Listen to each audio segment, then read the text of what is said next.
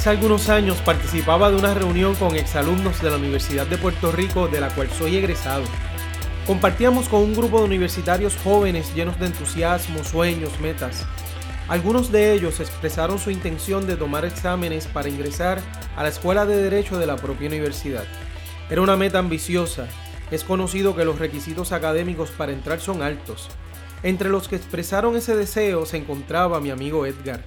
Algunos de sus compañeros tomaron liviano su comentario, hicieron bromas, dejando ver que no lo lograría. Edgar se destacaba en muchos aspectos, pero nadie asociaba a Edgar con discusiones literarias o conversaciones académicas.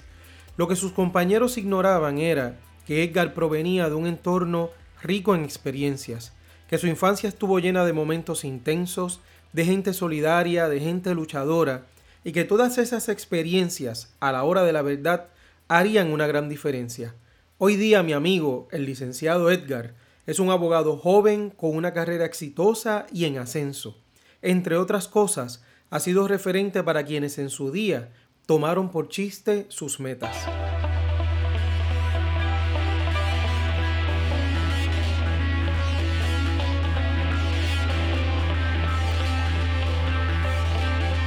Les doy nuevamente la bienvenida a Conversando sobre Educación. Yo soy Eliud Serrano Arroyo.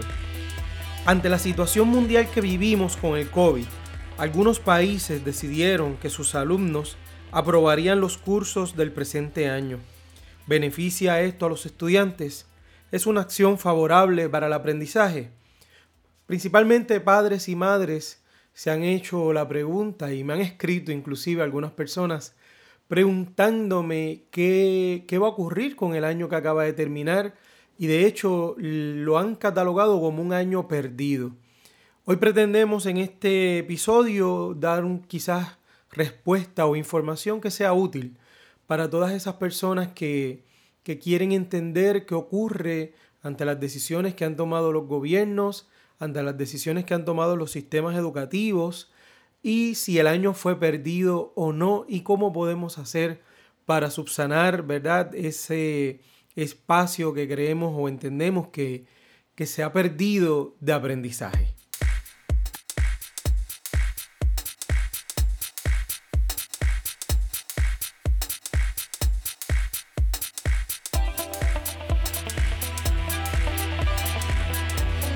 Y debo comenzar diciendo que me entusiasma mucho este episodio. Este es el primer episodio que hacemos a base de las preguntas que nos han hecho las personas que escuchan el podcast. Así que eso nos llena de mucha alegría porque ustedes han escuchado los podcasts, han hecho preguntas y nos han movido a, crear contenido dirigido a, a responder esas inquietudes que ustedes nos han compartido. Así que eso me entusiasma mucho.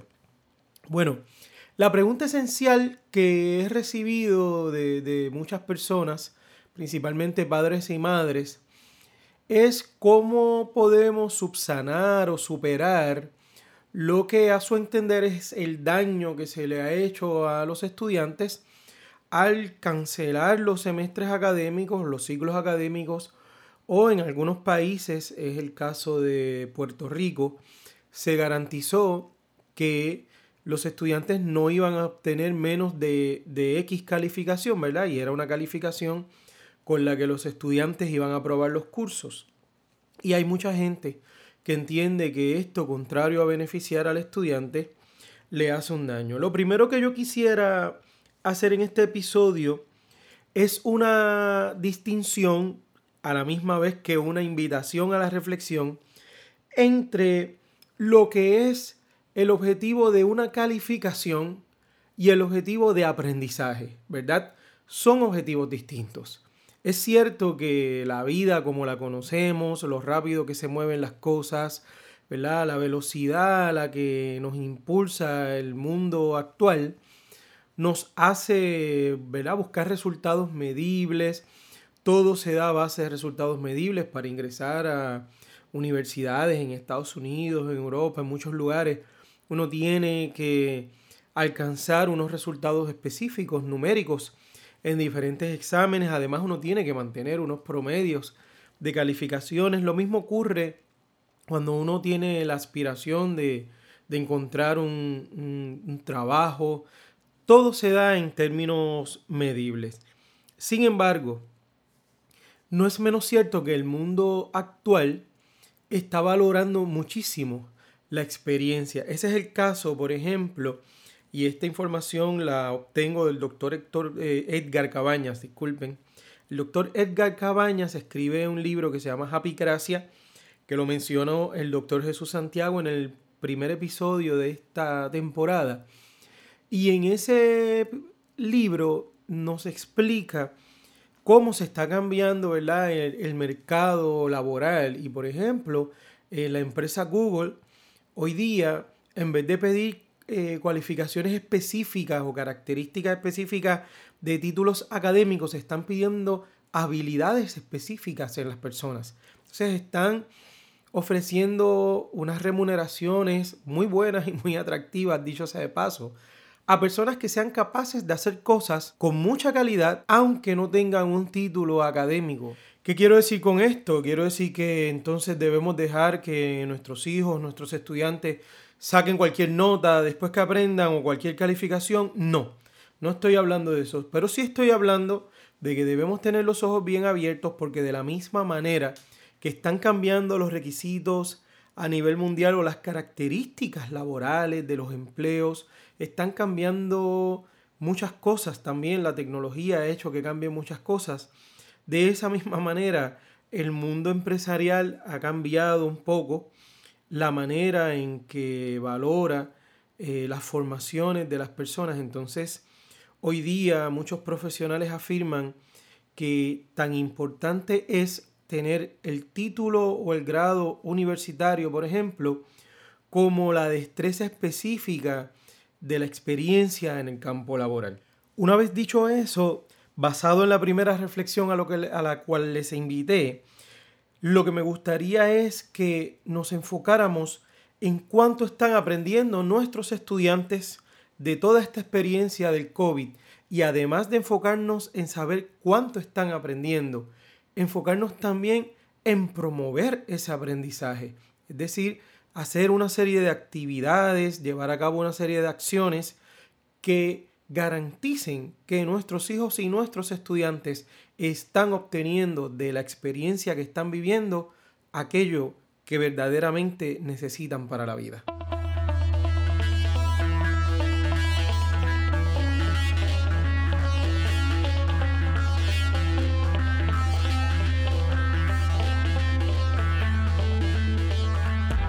Y ya habiendo establecido, ¿verdad? Esa diferencia entre que nos enfoquemos más en lo que es el aprendizaje que en una calificación, eh, hablemos de lo que realmente se perdió. Mire, lo que se perdió fue el momento de aprendizaje de un esquema formal. ¿Qué es lo que estoy diciendo? Los currículos, que son, no son otra cosa que planes organizados, ¿verdad? Establecen en este momento del año escolar un estudiante va a aprender esto y en este otro momento el estudiante va a aprender esto otro. El hecho de que sigamos o los sistemas educativos sigan un currículo no implica que ese es el momento único en que algo se puede aprender. Claro está, eh, en defensa un poco de los planes curriculares, debo admitir que los currículos consideran muchas veces la etapa de desarrollo en que se encuentra un estudiante y, considera ¿verdad? las habilidades que se tienen en un momento particular de la vida como óptimas para aprender X o Y destreza. Eso es cierto. Sin embargo, también es cierto que no es el único momento en que una destreza o un concepto se puede aprender. Lo importante en el aprendizaje como ya les venía diciendo en, el episodio anterior y en este al inicio, lo importante en el aprendizaje es la experiencia. A mayor cantidad de experiencias tenga un estudiante, mayor el provecho que puede sacar al análisis que puede hacer posteriormente de esas experiencias. Entonces, ¿qué es lo que promovemos aquí? Aquí vendría nuestra segunda invitación a la acción y a la reflexión. No podemos asumir, no podemos asumir que nuestros hijos saben las cosas, no podemos asumir que las están entendiendo. No podemos asumir que las cosas son lógicas. Por eso es que a veces eh, tenemos debates con nuestros estudiantes o con nuestros hijos porque asumimos que ante una situación ellos debieron haber entendido X o Y. En ocasiones uno tiene que primero preguntar para descubrir qué realmente eh, están aprendiendo y en otras ocasiones uno debe iniciar el camino junto con ellos para que ellos compartan esa parte del camino y puedan ir descubriendo, ¿verdad? Es un poco lo que nosotros llamaríamos guiar, respetando por supuesto la libertad de, del niño, pero guiar. Hay un educador latinoamericano que a mí me encanta, se llama Paulo Freire. Y Paulo Freire eh, decía, entre tantas cosas interesantísimas que dijo, decía que hemos creado una pedagogía de la respuesta, contestamos a preguntas que nuestros hijos y nuestros estudiantes no nos han hecho y que deberíamos cambiar una pedagogía de la pregunta. En vez de estar dando respuestas, respuestas, respuestas a nuestros estudiantes, deberíamos quizás hacerle más preguntas. Preguntar, darle el espacio de que sean ellos quienes analicen, de que sean ellas quienes analicen, quienes piensen por sí mismos. Claro, uno de los fenómenos más frecuentes que yo veo, y aquí vendría mi tercera recomendación en este episodio, sea paciente. Los procesos se distinguen por ser, entre otras cosas, eh, largos y dolorosos también. No voy a hablar de lo doloroso que puede ser un proceso, pero sí voy a hablar de que los procesos son largos. Entonces, a veces quisiéramos en el proceso de aprendizaje observar actos de magia que ocurren al instante. Yo le dije esto a un estudiante y porque yo se lo dije lo aprendió. No funciona así. El estudiante va a aprender porque experimente, el estudiante va a aprender porque analice, porque trabaje con su mente. Y en muchas ocasiones nos desesperamos y queremos decirle a nuestros estudiantes las respuestas para todo, como si con darle las respuestas ellos las fueran a memorizar y fueran a asumir nuestra propia experiencia como si fuera de ellos y eso se va a convertir en conocimiento. Eso pudiera ocurrir, pero en un porcentaje demasiado bajo de las instancias y yo prefiero un aprendizaje en un porcentaje mayor que en un porcentaje menor, claro está. Al final de cuentas, yo quiero que mi hijo y que mi estudiante aprenda, aprenda a aprender, ¿verdad? Eso lo sacamos de, de la UNESCO también, que es uno de los principios, que aprendan a aprender. Eso es mucho más valioso a que yo le esté dando las respuestas de todo. ¿Cómo yo puedo hacer esto como padre y madre desde mi hogar con esto del COVID? Bueno, pregúntele, comience por preguntarle a sus hijos y a sus hijas cómo se sienten. Comiéncele por incluirlos en las decisiones que ustedes van a tomar. ¿Qué preferencia tiene sobre esto? Pero no los dejen en que prefiero esto porque sí o porque no. Comience pidiendo argumentos eh, haga que piensen, ahora bien, hay una parte de todo esto que llamamos educación que es muy básica, yo quiero mencionarla hoy, aquí y en este momento, y es el ejemplo. Si yo como adulto, si yo como, como figura, ¿verdad? A la que ese estudiante está observando, sea que yo sea maestro, esto es algo que, que la mayoría, inmensa mayoría de mis colegas maestros y maestras lo entienden. Pero dado que este episodio surge a preguntas de padres y madres, entonces va dirigido más a padres y madres este argumento de ahora. Si yo como padre, si yo como madre acostumbro a no dar argumentos de por qué hago las cosas o a no pensar o a decir es más fácil hacer esto ya y al final que salga el tiro por donde salga, no puedo esperar que mi hijo o mi hija se acostumbre entonces a argumentar por las cosas. Tampoco estoy diciendo, y de hecho, ojalá que no lo hagan, tampoco es que tenemos que darle un discurso por todo lo que hagamos. Pero es importante que ellos vean en nosotros las formas de argumentar. Es decir, si yo como adulto me acostumbro a proveer justificaciones válidas para las cosas que estoy haciendo, mi hijo va a percibir que yo estoy analizando mis decisiones, que yo estoy tomando puntos en cuenta, que yo estoy estableciendo criterios al momento de decidir. Entonces, al final de cuentas, no está posiblemente mi hijo aprendiendo específicamente los contenidos de un plan curricular, pero está aprendiendo muchas destrezas de la vida, está aprendiendo cómo actuar ante situaciones de peligro, cómo actuar ante una posible pandemia, cómo actuar ante situaciones inesperadas, que es lo que nos ha traído el COVID.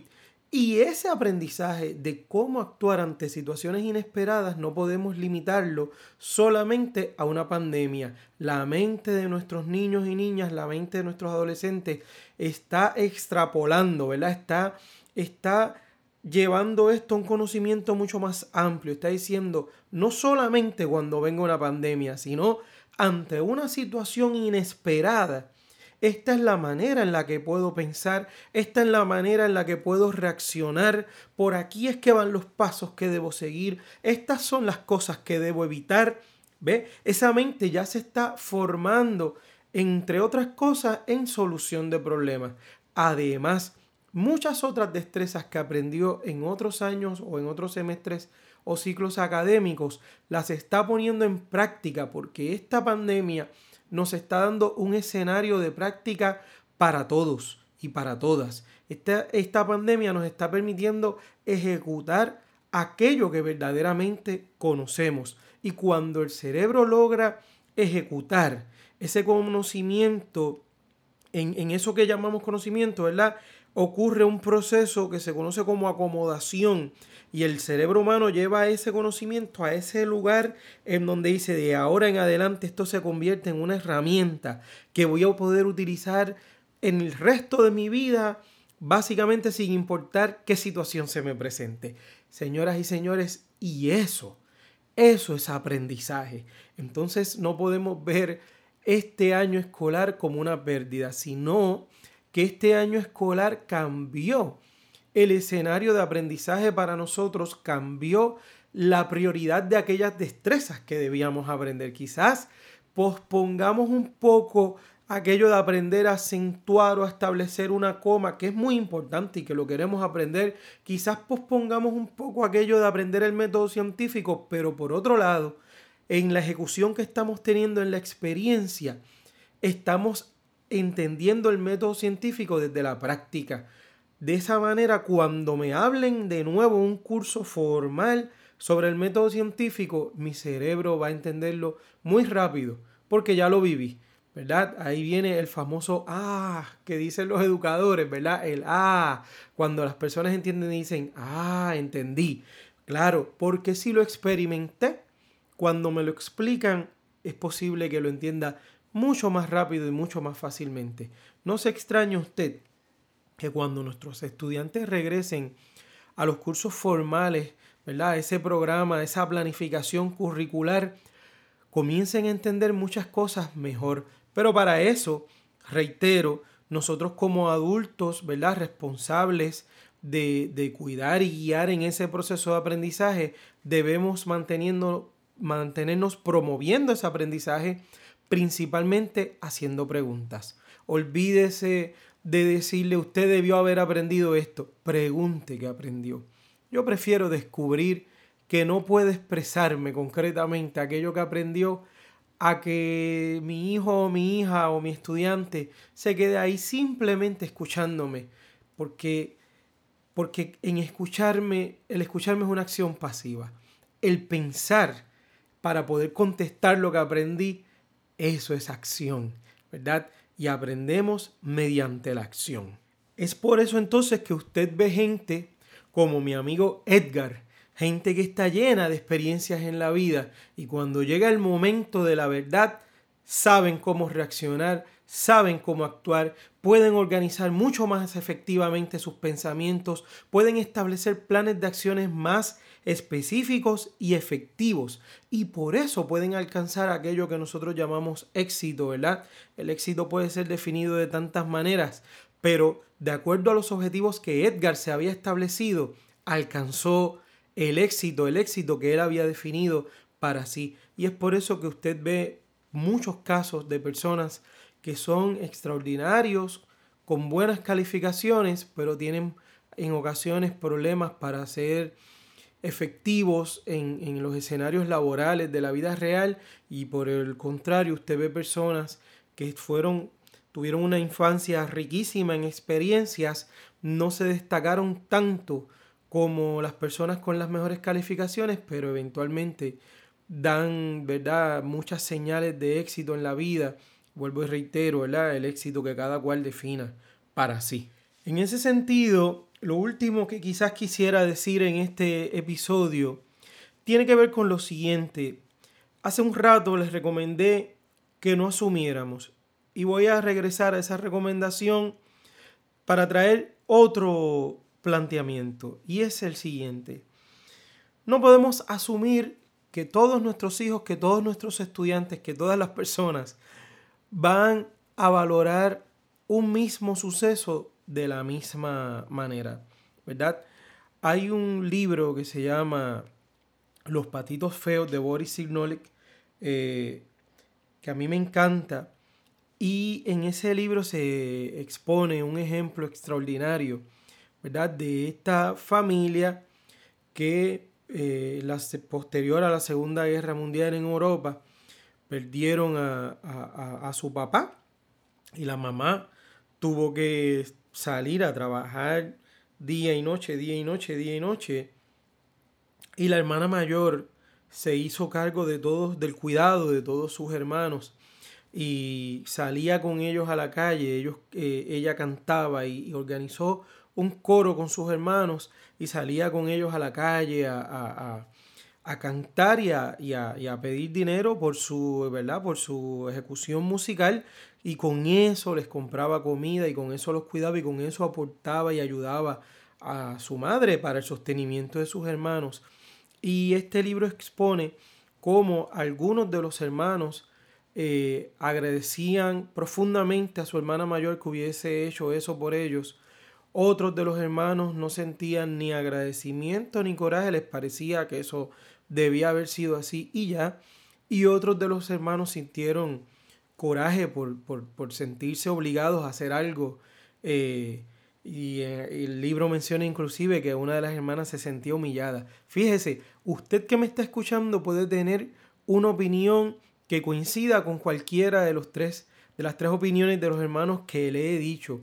Lo importante aquí, yo no quiero establecer un juicio de cuál de esas opiniones es la que está correcta. Lo que quisiera mostrarles a ustedes es que ante una misma situación, personas que están en un mismo escenario, en un mismo núcleo familiar, que están viviendo una experiencia a la misma vez y en un mismo lugar, en un mismo entorno, esas personas pueden tener valoraciones diferentes de esas experiencias. Entonces, asegúrese de entender cuál es la valoración que le está dando su hijo o su hija o su estudiante a esta experiencia de COVID-19. Tenemos ante nosotros un escenario educativo único, triste, desagradable por supuesto, pero no es menos cierto que es un escenario único que debemos aprovechar al máximo y enseñar tantas destrezas de supervivencia, tantas destrezas de análisis, tantas destrezas de comprensión,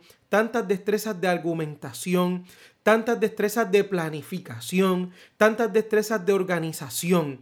Eso es lo que debería dejarnos esta experiencia. Y si eso es lo que nos está dejando esta experiencia para nuestros estudiantes y nuestros hijos, yo no diría que ha sido un año escolar perdido. Lo único que hemos perdido es el orden de aquella planificación curricular. El aprendizaje ha sido rico y ha sido mucho.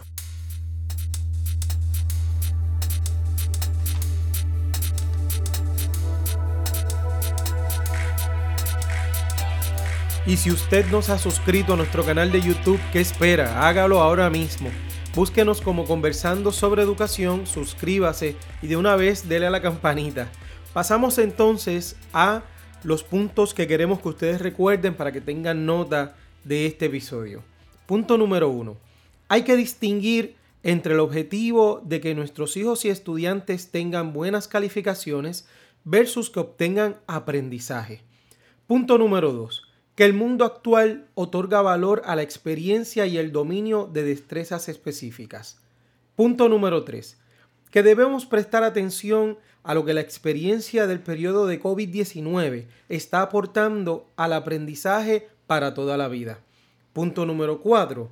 Además de entender cuánto aprendieron nuestros estudiantes, debemos promover dicho aprendizaje mediante preguntas y la participación de los mismos en discusiones y tomas de decisiones. No solo aplica para nuestros estudiantes, sino también para nuestros hijos. Punto número 5. Que lo que se perdió fue un momento dentro de un plan, pero no se perdió el aprendizaje y que siempre existe la oportunidad de retomar el punto específico del plan curricular en el que nos quedamos. Punto número 6. Que a mayor experiencia tiene un individuo, mayor el provecho que puede obtener para construir su conocimiento. Punto número 7. Que no debemos asumir que los estudiantes o hijos saben las cosas. Siempre debemos preguntar. Punto número 8. Que debemos ser pacientes y reconocer que el camino del aprendizaje es largo. Punto número 9. Sea ejemplo de aquello que desea ver en sus hijos. Punto número 10 que no debemos asumir que nuestros hijos y estudiantes aprendieron aquello que yo tenía en mi mente, sino que cada persona valora cada experiencia de forma única. Y punto número 11. Utilice el escenario y el momento histórico que nos trae el COVID-19 para afirmar destrezas y conocimientos en nuestros niños que sean para toda la vida.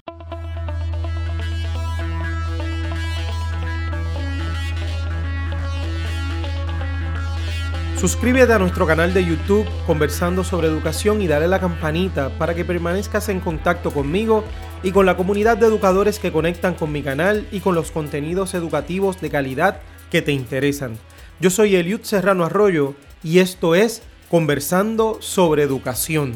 Música Josué Reyes, fotografía Tomás Vargas, Arte Angélica Guzmán, revisión y edición de guiones Mariela García, revisión de episodios Juliet Moreno, edición y dirección del programa Eliud Serrano.